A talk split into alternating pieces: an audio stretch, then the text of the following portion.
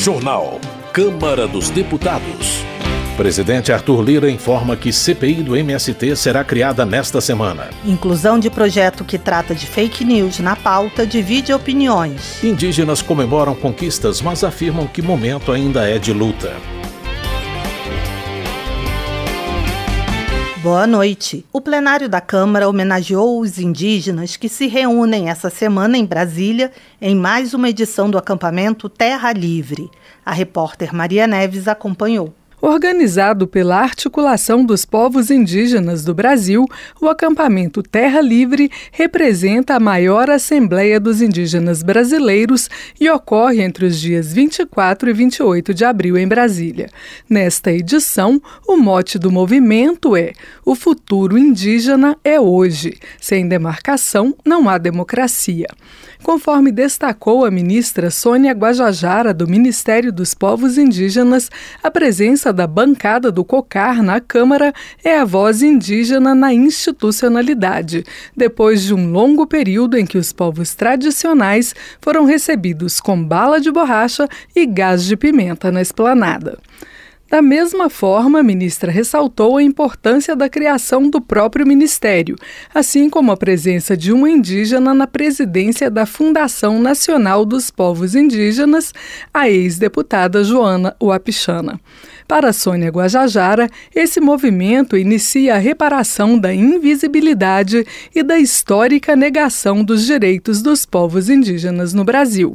No entanto, a ministra ressalta ainda ser necessário mudar consciências, reflorestar mentes no Brasil e no mundo que continuam a considerar terras indígenas como improdutivas. O que é mais produtivo é explorar os territórios com agrotóxico, com veneno das grandes lavouras, das monoculturas? Ou é proteger as florestas para garantir o ar que todo mundo respira? Para garantir a água que todo mundo bebe? O que é improdutivo? Autora do pedido para a realização da homenagem, a deputada Célia Chacriabá, do PSOL Mineiro, sustentou que nesses mais de 1.500 anos de história do Brasil, apenas sofisticaram o jeito de matar os povos indígenas. A intenção de matar ainda é a mesma. De acordo com a parlamentar, em 2019, 135 lideranças indígenas foram assassinadas e em 2021, 185 morreram na luta pelo reconhecimento de seus territórios. Célia Chacriabá ainda frisou que o Congresso é conservador e conta com mais de 1.025 projetos relativos a indígenas, na grande maioria para retirar direitos. Mas a deputada garante que os indígenas vão resistir e que a própria vida no planeta depende do respeito aos modos de vida tradicionais. Mas nós temos também enviado uma mensagem importante para esse Congresso Nacional, que as pessoas que não se preocupam com as questões ambientais, para as pessoas que não se preocupam crianças indígenas Anomamis sendo mortas de fome, para as pessoas que não se preocupam com meninas sendo violentadas, estrupadas pelo garimpo, não se trata somente de uma pauta progressista se trata de uma pauta humanitária. Porque nós, povos indígenas, nós precisamos ser reconhecidos com a nossa potência. Porque se nós, povos indígenas, deixar de existir, o Brasil, a humanidade também está ameaçada de existir. O último censo do Instituto Brasileiro de Geografia e Estatística mostra que o Brasil conta com 1 milhão e 600 mil indígenas. No censo anterior do órgão, a população indígena era de apenas 900 mil pessoas. Conforme Célia Chacriabá, esse contingente se divide em 305 povos que falam mais de 274 línguas. A Fundação Nacional dos Povos Indígenas informa que o país tem cerca de 680 territórios regularizados e mais de 200 aguardam demarcação. O grupo de trabalho sobre povos indígenas do governo de transição recomendou a regularização imediata de 13 terras indígenas que estão com os processos totalmente prontos para para homologação. Da Rádio Câmara de Brasília, Maria Neves. Homenagem. Charles Fernandes, do PSD da Bahia, parabeniza Arthur Antunes Coimbra, o Zico, pelos seus 70 anos. O deputado faz uma retrospectiva da carreira do esportista e lembra que Zico jogou três Copas do Mundo pelo Brasil e que foi o maior artilheiro da história do Flamengo. Charles Fernandes afirma que Zico é um exemplo de pai de família, de avô e de profissional, sendo uma inspiração para a nova geração do futebol do país. Educação. Melong Solano, do PT do Piauí, comemora o anúncio do governo federal sobre a recomposição do orçamento das universidades e institutos federais. De acordo com o deputado, a readequação de 2 bilhões e 400 milhões de reais marca o fim do obscurantismo no ensino superior. Merlong Solano cita como exemplo a Universidade Federal do Piauí, que receberá um incremento de 36 milhões de reais, além de mais 10 milhões e 500 mil reais para o Instituto Federal de Educação do Piauí. O deputado avalia que os novos valores vão impulsionar as atividades de ensino, pesquisa e extensão em todo o país. Está na pauta da Câmara projeto que pode derrubar trechos do decreto do governo federal que atualiza o marco legal do saneamento básico. Joséudo Ramos, do PT da Bahia, faz uma defesa do decreto porque, segundo ele, os prazos estabelecidos na lei são inexequíveis, resultando em uma regulamentação desastrosa tanto para as empresas públicas quanto para a iniciativa privada. Joséildo Ramos considera que quatro pontos são fundamentais para a universalização do saneamento. A definição do que é prestação regionalizada de serviço entre os entes federados, o reconhecimento dos consórcios públicos na prestação de serviços, a extensão do prazo para adesão ao modelo de regionalização e o prazo para que os municípios apresentem seus planos de universalização. Política. Delegado Marcelo Freitas, do União de Minas Gerais, é favorável à instalação da CPMI dos atos do dia 8 de janeiro. Segundo ele, é preciso discutir questões envolvendo a prisão de inocentes e suspeitas de parcialidade e falta de transparência do Poder Judiciário. Delegado Marcelo Freitas também ressalta trecho de nota emitida pelo Gabinete de Segurança Institucional, que diz que as imagens das câmeras de segurança do Palácio do Planalto já faziam parte de inquérito policial instaurado no âmbito do STF. Luiz Couto, do PT da Paraíba, defende a derrubada de vetos de Jair Bolsonaro a diversos projetos de lei. Entre eles, o deputado cita o que previa pena de multa e reclusão para os responsáveis pela disseminação de fake news e o que propunha mudanças na Lei de Segurança Nacional e crimes contra o Estado Democrático de Direito. Luiz Couto afirma que o governo anterior foi todo baseado em fake news e que os que ainda defendem Bolsonaro temem pelo fim da máquina de disseminação dessas informações falsas. Marcos Polon, do PL de Mato Grosso do Sul, acusa o presidente Lula de ser hipócrita por frequentemente tomar atitudes que prejudicam as mulheres. Entre elas, o deputado cita o aumento do preço dos combustíveis, que, segundo ele, vai impactar especialmente a vida das mães solo que fazem jornada dupla para sustentar seus lares. Marcos Polon também expressa seu sentimento de revolta com a permissão dada pelo governo Lula para que atracassem no Brasil dois navios de guerra iranianos. O deputado lembra que no ano passado uma jovem foi presa e morreu espancada por não estar usando o véu islâmico em público no Irã. Relações Exteriores. Alice Portugal, do PCdoB da Bahia, celebra a importância da Revolução dos Cravos em Portugal, ocorrida em 25 de abril e que derrubou o regime salazarista no país, instaurando um governo democrático. Alice Portugal comenta sobre a atuação do presidente da República em visita a Portugal.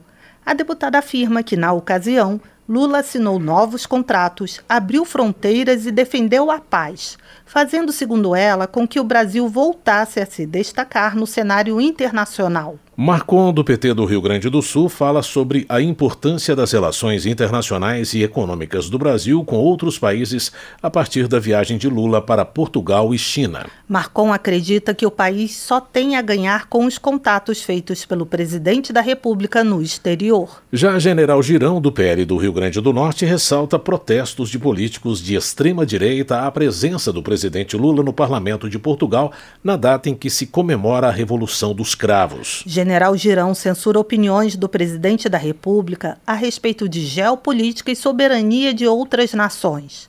Segundo o deputado, por causa destas manifestações, o Brasil deixou de assinar acordo com uma empresa de aviões ucraniana, o que resultou na perda de 50 bilhões de dólares em investimentos. Zé Trovão, do PL de Santa Catarina, acusa Lula de ter gerado um problema diplomático para o Brasil ao proferir falas polêmicas sobre a guerra na Ucrânia em viagem à China. Segundo o deputado, na ocasião, o presidente não mediu as consequências das suas declarações. Zé Trovão também repudia o projeto de lei das fake news e diz que a esquerda quer cercear a liberdade de expressão dos cidadãos. Segurança Pública. Eduardo Bolsonaro, do PL de São Paulo, se posiciona contrariamente à descriminalização das drogas. O deputado afirma que, ao deixar de tipificar um crime, todos os que estão presos por ele serão postos em liberdade. Eduardo Bolsonaro lança à população a pergunta se ela vai se sentir mais ou menos segura caso ocorra a descriminalização. De acordo com o deputado, o ex-presidente Bolsonaro foi o único que realmente combateu o tráfico, apoiando as polícias, especialmente a rodoviária federal, em seu trabalho de repressão. Para a Coronel Fernanda, do PL de Mato Grosso, é inadmissível um ministro defender a descriminalização das drogas quando muitas mães choram a perda de seus filhos para o tráfico. De acordo com a parlamentar, o governo deve se empenhar em dar alternativas para os jovens não se embrenharem no mundo das drogas e criar casas de recuperação para dependentes químicos. Na visão de Coronel Fernanda, se o comércio de drogas fosse positivo, as favelas do Rio de Janeiro, dominadas pelo tráfico, seriam os melhores lugares para se viver. Economia. Emanuel Pinheiro Neto, do MDB de Mato Grosso, critica a política adotada nos últimos anos pelas gestões federais em relação ao setor de petróleo e gás no Brasil, marcada, segundo ele, por uma lógica privatista que prioriza a abertura para investimentos internacionais em detrimento dos interesses nacionais. Emanuel Pinheiro Neto defende a importância da retomada do controle sobre a produção, refino e transporte do petróleo nacional para garantir preços mais justos e evitar a vulnerabilidade do país diante das oscilações do mercado internacional. O Tony de Paula, do MDB do Rio de Janeiro, critica o governo por não apresentar projetos sérios com vistas ao crescimento econômico. O parlamentar argumenta que o executivo deveria fazer uma reforma administrativa para enxugar a máquina pública. Na opinião de Otone de Paula, os avanços alcançados no governo Bolsonaro vão retroceder na gestão de Lula. Ele acusa a imprensa de ser conivente com isso e de criar narrativas conforme seus próprios interesses. Presidência. A CPI do MST deverá ser criada nesta semana, segundo o presidente da Câmara. Os detalhes com Ana Raquel Macedo. O presidente da Câmara dos Deputados, Arthur Lira, informou que a Comissão Parlamentar de Inquérito sobre a atuação do Movimento dos Trabalhadores Rurais Sem Terra, MST, será criada nesta semana. A criação foi proposta pelo deputado Tenente Coronel Zuco, do Republicanos do Rio Grande do Sul. De acordo com Zuco, houve um aumento de invasões a propriedades depois da posse do presidente Luiz Inácio Lula da Silva. Existem ainda outros três pedidos de criação de CPI em análise na Câmara: um para apurar a manipulação de resultados em partidas de futebol, outra sobre as inconsistências bilionárias no balanço das lojas americanas e mais uma para investigar operações fraudulentas com criptomoedas. Segundo o presidente da Câmara, Arthur Lira, a CPI do MST não vai afetar os trabalhos do plenário. A CPI é um instrumento geralmente de minorias. Se ela acontecer, ela aconteça, mas o que nós vamos prezar é pela continuidade da pauta. Na pauta da semana, um dos destaques é o projeto de combate às fake news. Arthur Lira disse que o relator da proposta, deputado Orlando Silva, do PCdoB de São Paulo, está conversando com os líderes partidários sobre o texto. O presidente da Câmara reafirmou que o projeto garante a liberdade de expressão nas redes sociais, ao contrário do que vem afirmando as empresas do setor. A liberdade de expressão será mantida.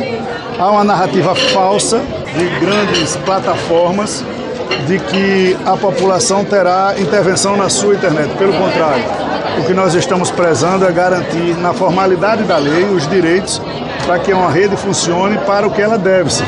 Não para situações como, por exemplo, essa questão das escolas. Há de se ter um limite para isso, não é? garantindo a todos as suas liberdades de expressão e cada um arca com as suas consequências do que fala nas redes. Da Rádio Câmara de Brasília, com informações de Janari Júnior, Ana Raquel Macedo.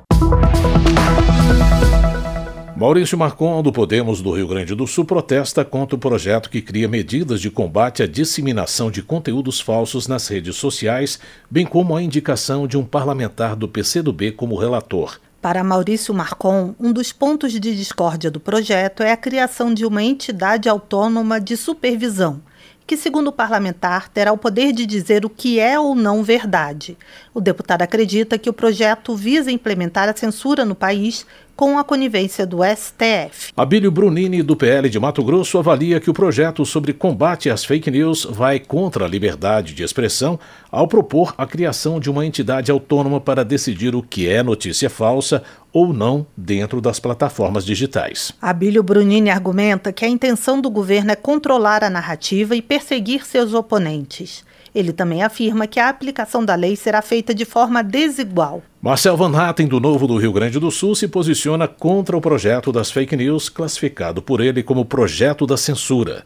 Na visão do deputado, a proposta coloca em risco a liberdade de expressão. Além disso, Marcel Van Hatten argumenta que o projeto é ambíguo e pode levar à prisão de pessoas que discordam do governo já que, segundo o deputado, o próprio governo teria influência sobre a entidade a ser criada para fiscalizar os conteúdos publicados na internet. Coronel Telhada, do PP de São Paulo, manifesta preocupação com a possibilidade de o Congresso aprovar a proposta que estabelece diretrizes de combate a fake news.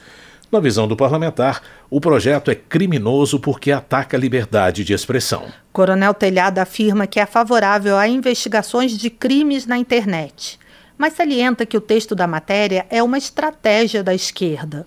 O deputado alerta que o primeiro passo de um governo ditatorial é limitar a voz da oposição para depois procurar cercear a liberdade da imprensa. Nicolas Ferreira, do PL de Minas Gerais, critica a urgência na aprovação da proposta das fake news. Nicolas Ferreira também manifesta receio de que a entidade de supervisão prevista no projeto seja composta apenas por membros do governo Lula, o que, segundo o deputado, pode levar a uma possível perseguição contra seus opositores. André Fernandes, do PL do Ceará, chama o projeto de lei das fake news de censura e expressa sua preocupação com a possibilidade de o governo criar um conselho para fiscalizar as redes sociais e moderar seu conteúdo. André Fernandes aponta para a importância de se proteger a liberdade de expressão e não permitir que o governo restrinja o debate político nas redes sociais. Luiz Lima, do PL do Rio de Janeiro, afirma que o projeto das fake news atende aos interesses do governo. É uma reserva de mercado publicitário de interesse da maior emissora de televisão do Brasil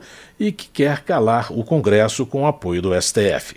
Com relação às imagens divulgadas sobre a invasão do Palácio do Planalto ocorrida em 8 de janeiro, Luiz Lima declara que o presidente Lula, junto com os ministros da Justiça e da Defesa e com o GSI, permitiram os atos de vandalismo. Helder Salomão, do PT do Espírito Santo, afirma que a oposição teme o projeto das fake news porque muitos dos propagadores de notícias falsas são aliados do ex-presidente Bolsonaro. Segundo o deputado, as pessoas não podem confundir liberdade de expressão com permissão para cometimento de crime. Helder Salomão também defende uma investigação profunda dos atos de 8 de janeiro em Brasília e enfatiza que a oposição quer apenas criar tumulto e confusão. Carol Dartora, do PT do Paraná, acredita que o projeto de lei das fake news está gerando desespero entre os bolsonaristas, pois, segundo ela, o grupo é conhecido por propagar mentiras e desinformação na internet. A deputada lembra que muitos deles, inclusive, já tiveram suas redes sociais suspensas por esse motivo. Carol Dartora critica ainda o casamento do prefeito da cidade paranaense de Araucária, de 65 anos, com uma adolescente de 16 e a posterior nomeação da mãe dela para um cargo na prefeitura. A deputada usa esse caso para enfatizar a urgência de se vencer a violência machista contra meninas e crianças no país. Termina aqui o jornal Câmara dos Deputados, com trabalhos técnicos de Everson Urani e apresentação de Mônica Tati e José Carlos Andrade. Uma ótima noite para você. A Voz do Brasil retorna amanhã. Uma boa noite. Você ouviu A Voz do Brasil. Boa noite.